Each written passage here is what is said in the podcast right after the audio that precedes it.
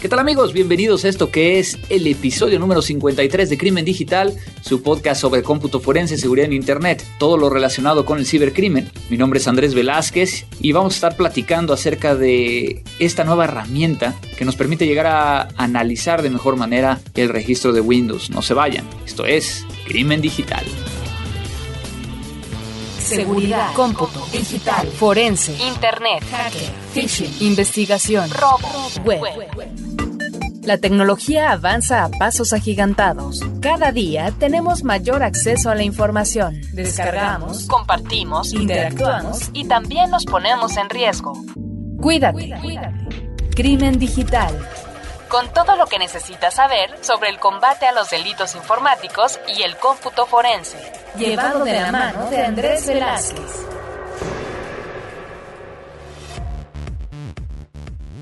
Amigos, estamos de vuelta en un nuevo episodio que ahora nos tardamos un poquito menos, pero que también requirió de, mucho tiempo de estar haciendo ciertas partes de la edición, debido a que, como lo verán más adelante, en este episodio tenemos traducción porque nuestro invitado nos va a platicar en inglés. Pero bueno, quiero agradecerles a todos ustedes, quiero saber que me siguen escuchando. Sé que algunos todavía no saben que ya volvimos, el tema es de que cambiamos nuestro feed de iTunes y eso hizo que de alguna u otra manera algunos no estén recibiendo las actualizaciones. Entonces, si ustedes saben de otras personas que sean podescuchas de, de este podcast, pues avísenles que cambiamos del feed de iTunes y que se suscriban al nuevo feed, así como pueden llegar a entrar a la nueva página crimendigital.com donde podrán llegar a encontrar la información. Pues efectivamente veo que algunos ya de los que siempre nos están escuchando están regresando a esta página, a crimendigital.com, para dar sus comentarios. Muchas gracias a Colmoto, a Héctor Mosh, a Rodolfo Ceseña, a Yohor, Sparky, Gina Alejandra Gómez, Vivis Méndez, Roberto Cerón, Guillermo, Jorge Imuez, Anthony, Saúl Bustamante y Jim Bauli. Muchas gracias por darnos sus comentarios vía la página. A todos aquellos que nos escribieron a nuestro Twitter, que es arroba crimen digital, que también, por ejemplo, por acá, de Car, que nos nos escucha y nos está siguiendo desde hace tiempo. Y bueno, muchos otros que estuvieron al pendiente de, este cambio y que qué bueno que, nos sigan escuchando. Recuerden que mi Twitter personal es arroba cibercrimen y que también nos pueden llegar a enviar correos electrónicos a contacto arroba crimendigital.com donde ahora no recibí tantos. No sé si es porque no lo estoy recibiendo y entonces tengo que colgar al social media manager para que me ayude con esa parte y que sepamos que sí lo estamos recibiendo o porque no me está están escribiendo. Entonces, échenme un, mail para saber que están ahí. Pues bueno, vamos a continuar con esta parte. Recuerden que tuvimos ya un cambio y que ahora Mática está sponsoreando la parte de este podcast. Así es que la mejor forma de poder llegar a apoyarnos es precisamente viendo aquellos cursos que tenemos en eh, Matica University, Matica con doble T, maticauniversity.matica.com, donde podrán llegar a encontrar aquellos cursos que vamos a estar dando y que muchos de ellos los estoy dando directamente yo. También por ahí, como les comentaba en el episodio pasado, podrán llegar a encontrar el curso del SANS Forensics 408, Windows in Depth, que está agendado para el mes de agosto y que les pueden llegar a dar un descuento si colocan el código AVPOD 10 10 con número, es Alfa Víctor Papa Oscar Delta 10 para que les hagan un descuento para aquellos que se inscriban y es una forma de, de apoyar este podcast. Pues vámonos con lo nuevo. Lo nuevo.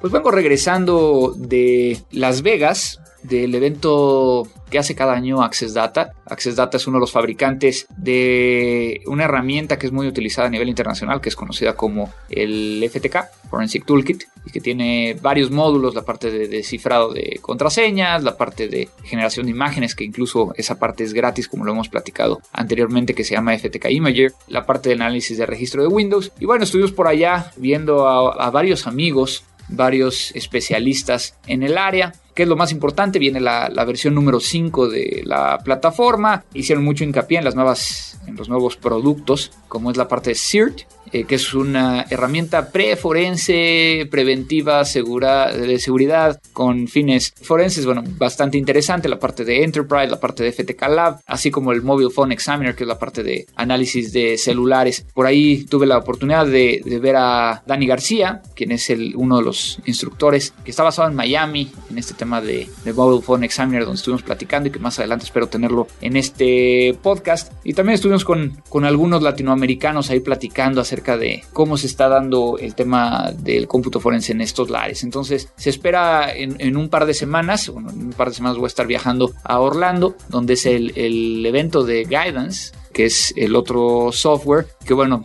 ahí ya les platicaré cómo está todo este tema. Crimen digital.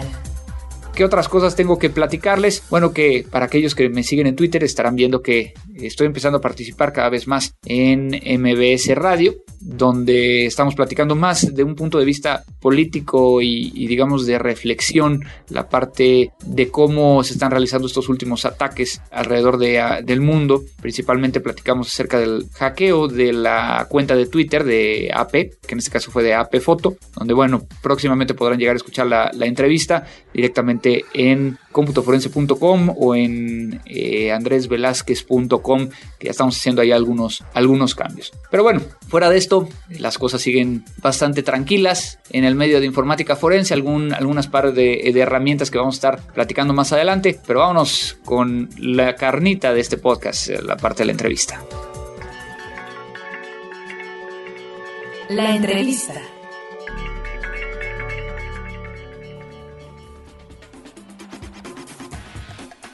Mark, muchas gracias por estar aquí en Crimen Digital. Como sabes, este es un podcast hecho en español, así que ¿quiere decir algo en español? Hola. ¿Ese es todo tu español? That's it.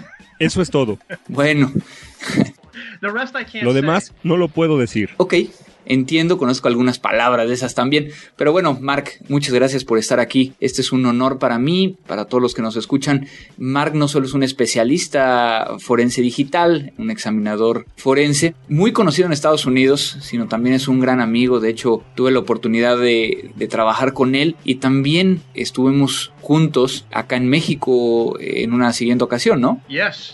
Sí, de hecho, he estado ya tres veces en la Ciudad de México. De hecho, una, una cuando trabajamos juntos. Solo una vez por trabajo, así es. Bueno, en alguna otra ocasión, digo, para que sepan nuestros podescuchas, fuimos a las pirámides, te dimos por acá una, una visita guiada. Pero bueno, vamos a lo que es, a este podcast y a platicar un poquito contigo. Como te había platicado anteriormente, normalmente no presento yo a mis invitados, sino que permito que ellos se presenten a sí mismos. Entonces, ¿quién es Mark Spencer? ¿De dónde es? ¿Y qué está haciendo actualmente? I'm from the Boston, Massachusetts area, here in the northeastern U.S. Uh, my Digital Forensics career began in 1998. Soy de Boston, en el área de Massachusetts, en el noreste de los Estados Unidos. Mi carrera forense digital inició en 1998. Después, trabajé en el gobierno por algunos años. Una vez que concluí mi trabajo en las oficinas del fiscal de distrito, decidí probar en el sector privado.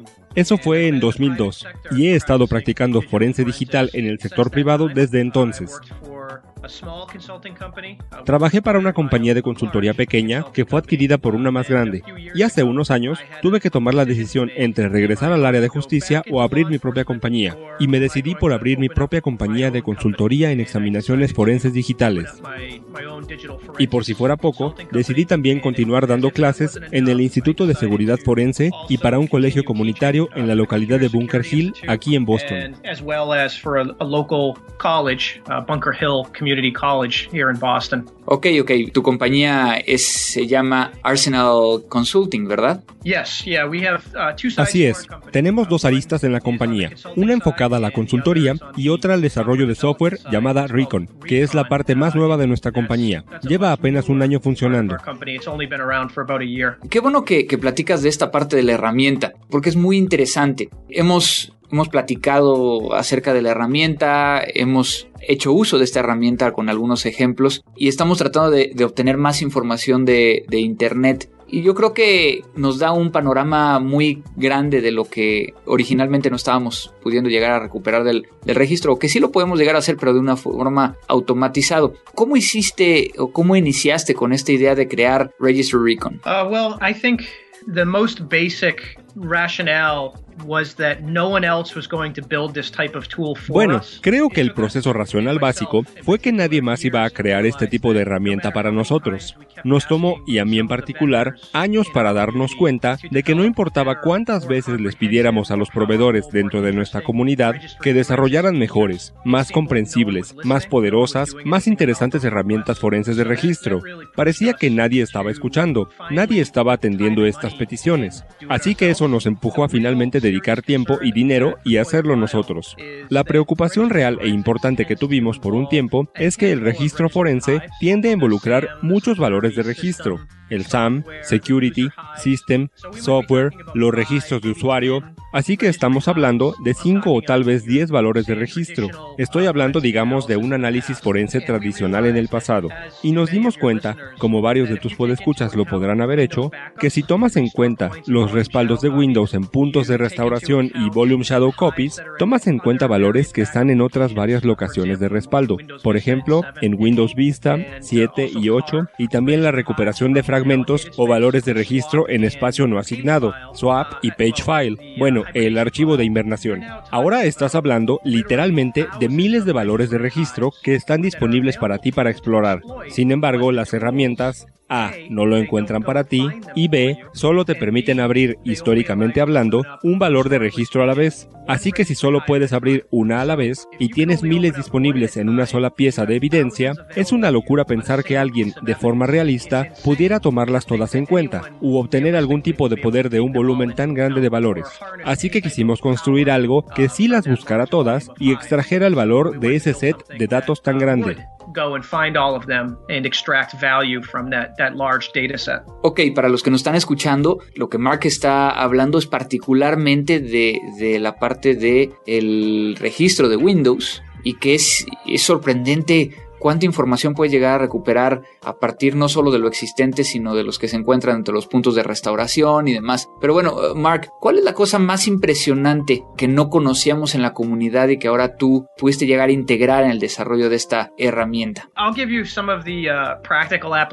Te daré algunas de las aplicaciones prácticas de cómo la estamos usando. No diría que ninguna de ellas es impactante, diría que son más bien extensiones de cosas que hemos estado haciendo en el pasado. Así que si estamos usando herramientas de registro forense tradicionales, básicamente estamos viendo, digamos, la última versión del registro. Podemos usualmente determinar cuándo fueron conectados por primera y última vez dispositivos de almacenaje USB, aunque algunas veces requerimos más que un registro para eso, pero en general hablamos de la última vez que esos dispositivos fueron conectados. Podemos ver la versión más reciente de lo que respecta a actividades de documentos, así que eso puede ser documentos recientes, varios MRUs, la última red a la que nos conectamos, cosas así. Estamos viendo la versión más reciente de varios valores Um, Pero todo esto que me platicas, lo puedes llegar hoy en día a recuperar con Red Reaper o, incluso manualmente llave o valor por valor del Register Viewer de Access Data, ¿no? Sí, así es. Entonces, ¿cuál es la ventaja de hacerlo así? La ventaja ahora, con la nueva metodología que hemos generado, con esta tecnología y Registry Recon, es que no solo estamos buscando un puñado de valores de registro para ver la versión más reciente de dichos valores. Ahora puedes tomar miles de valores de registro y procesarlos, de modo que puedes ver cómo se han modificado a lo largo del tiempo. Ok, interesante.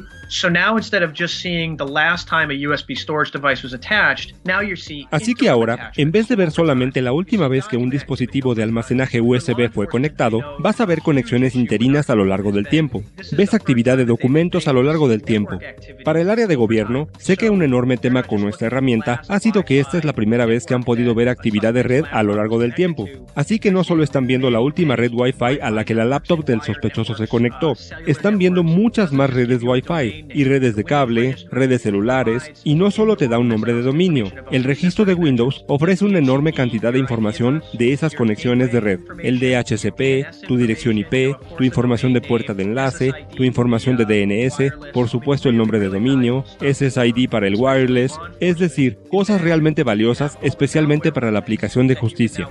También tenemos todo el remanente de malware que ahora puedes ver históricamente, así que puede ayudarte a determinar cuándo un malware apareció por primera vez, cuándo se fue, también AutoRun Keys, por ejemplo, no tienes una imagen del último set de AutoRun Keys, puedes ver qué ha sucedido con ello a lo largo del tiempo, así que es un cambio fundamental en la manera en que manejamos los registros forenses. Ya no estamos hablando de solo un valor a la vez dentro de un pequeño grupo, sino del poder de miles de valores en una sola pieza de evidencia.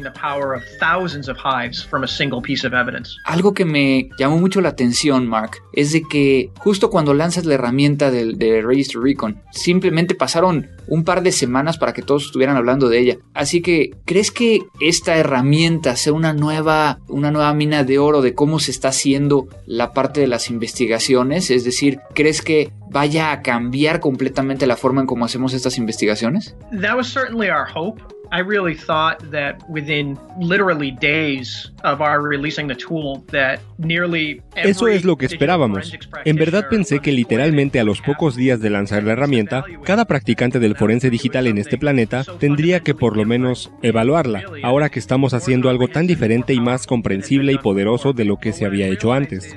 Pero de lo que me he dado cuenta es que hay mucha más educación que debe de ir encaminada hacia este esfuerzo que es nuestro desarrollo de software, de manera que podamos hacer un mejor trabajo en explicarle a la gente por qué esto es tan importante, por qué todos deben tomar en cuenta todo valor posible dentro de la máquina para procesarlos hacia esta visión histórica única, ya que de otra manera dejas de ver volúmenes masivos de evidencia en cada una de las imágenes forenses que procesas. Así que estoy contento con gran parte de la respuesta que hemos recibido hasta ahora, pero creí que para este punto tendría mucha más gente usando la herramienta, así que necesito concentrarme mucho más en el alcance y la educación.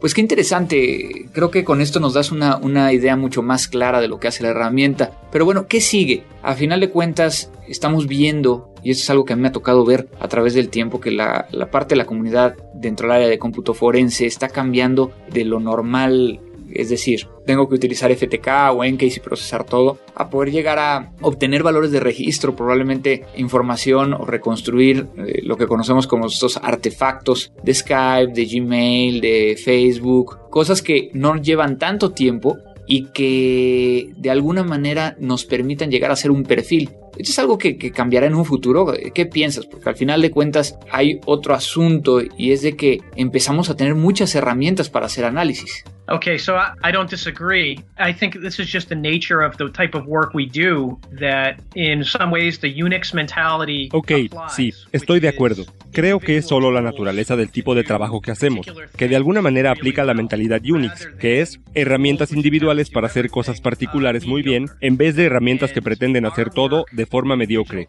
Nuestro trabajo, forense digital, es diferente que, por ejemplo, algunas especialidades en tecnologías de la información. La barra está más alta, los estándares asociados con nuestro trabajo son más altos, así que aunque sería agradable usar algunas de las herramientas grandes, las herramientas tipo navaja suiza para todo, creo que ninguno de nosotros podemos darnos el lujo de hacer eso. Realmente deberíamos estar usando las mejores herramientas para cada caso particular de evidencia que estemos evaluando, y se ha vuelto una realidad. Por ejemplo, con nuestra herramienta hay mucho involucrado con la manera en que tomamos tu evidencia, después la forma en que la procesamos, el modo en que te la mostramos y la manera en que te permitimos extraerla. Es decir, es un verdadero ecosistema en sí mismo, y sería muy difícil integrar eso en un paquete más grande. Y no estamos solos. Hay otras herramientas enfocadas a un nicho en particular y tienen el mismo asunto. Por ejemplo, NetAnalysis de Digital Detective es una herramienta realmente sólida con todo tipo de funciones, y gran parte de ella es única para el historial de Internet. Así que, ¿no sería muy agradable que todas esas funciones se integraran a una solución más grande? Quizás sí, pero ¿es posible? ¿Es realista? Probablemente no.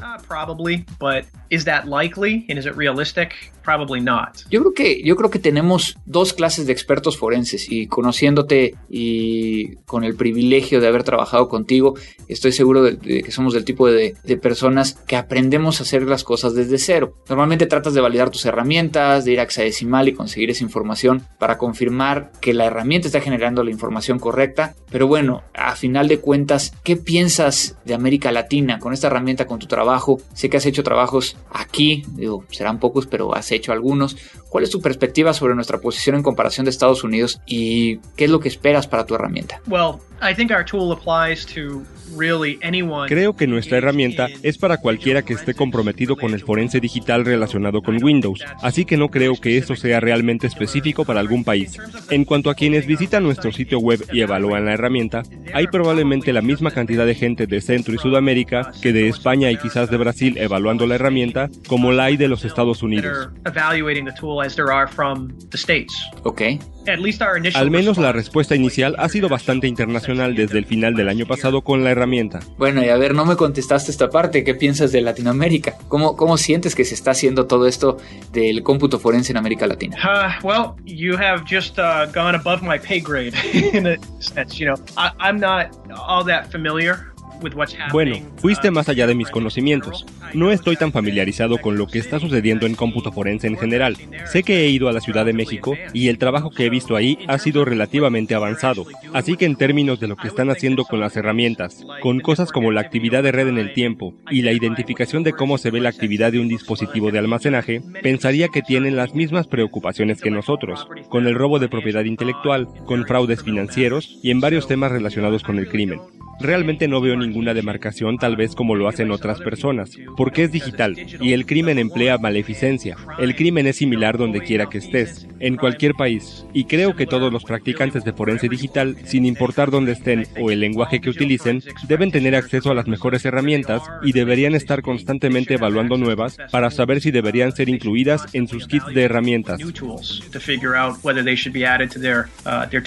Yo creo que sí es, es muy importante que no solo nos quedamos con estas herramientas que han estado en el mercado por tanto tiempo. Como bien dijiste, hay algunas como navajas suizas, es decir, que permiten hacer todo y que pierden o, se les olvida recuperar cierto tipo de información. Bueno, Mark, quiero agradecerte realmente el que hayas tenido el tiempo de poder llegar a estar aquí con nosotros, por compartir con todos acerca de esta nueva herramienta y también agradecerte por el tiempo, no solo para hacer esta entrevista, sino a final de cuentas, sabes que, que en América Latina necesitamos una herramienta en su propio lenguaje y que hayas acercado a, mí para, para poder llegar a apoyar con esa, con esa parte. No sé si quieras compartir algo más. Creo que eso es todo. Tal vez si la gente quiere revisar la herramienta, el sitio web es arsenalrecon.com y en Twitter, arroba arsenalrecon. Nos daría mucho gusto ayudar a cualquiera que esté escuchando tu podcast. Si necesitan asistencia para evaluar la herramienta, pueden contactarme directamente y ya sea yo o alguno de mis colaboradores, les responderemos y ayudaremos. Pues Mark, muchísimas gracias por este tiempo. Espero que después escuches este podcast en español y entiendas todo lo que estabas diciendo y espero verte pronto. Great, thank you, my friend. Descarga todos nuestros episodios en www.crimendigital.com o suscríbete vía iTunes.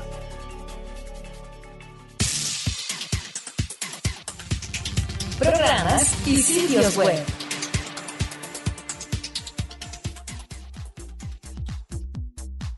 Para parte de las recomendaciones tenemos, y quiero agradecer a Andrés Ortiz, allá hasta Durango, México, aquí mi tocayo, nos envió unas recomendaciones muy interesantes que quiero compartir con todos ustedes. Es un sitio que se llama Coursera .org. Quizá algunos de ustedes ya lo habrán escuchado, que Coursera lo que hace es buscar cursos que sean en línea, eh, documentarlos y permitir que la gente pueda llegar a asistir a ellos vía en línea. Y precisamente nos mandó dos de ellos, uno en particular que es de seis semanas que es la parte del software malicioso y su economía en el underground, que a final de cuentas hay dos lados de cada historia de Lorenzo Caballaro. Entonces, ese es uno de los cursos que, que se encuentra aquí, que Lorenzo Caballaro es el programa internacional de la Universidad de Londres y también de criptografía eh, criptografía número uno, eh, esto dado por Dan Bone de la Universidad de Stanford, entonces que también es de seis semanas donde pueden llegar a tomar este curso. Cree mejor que aprender en línea estos cursos que incluso al parecer son, al parecer porque no le he dado yo aquí de sign up, pero ya me dirán ustedes, son completamente gratuitos. Síguenos en Twitter en arroba crimen digital, o búscanos en facebook.com diagonal crimen digital. hasta aquí nos quedamos el, el, día de hoy en este nuevo episodio, ya el episodio 53. Muchas gracias por sus comentarios. Recuerden comunicarse con nosotros. Ponte en contacto con Andrés Velázquez en arroba cibercrimen o en andrés arroba crimendigital.com. Y quiero agradecer a Abel Cobos en la edición, producción de este episodio, también a Carlos Bazán que nos estuvo apoyando en la parte de la publicación y pues no me queda más que agradecerles a ustedes que me sigan también a mí en arroba crimen digital o arroba cibercrimen. Recuerden que también tenemos nuestra página de Facebook y esto fue Crimen Digital. La tecnología avanza más y más cada día. Pero ahora ya estás preparado. La mejor información sobre cómputo forense y seguridad informática solo aquí, en www.crimendigital.com. Te esperamos en nuestra siguiente emisión.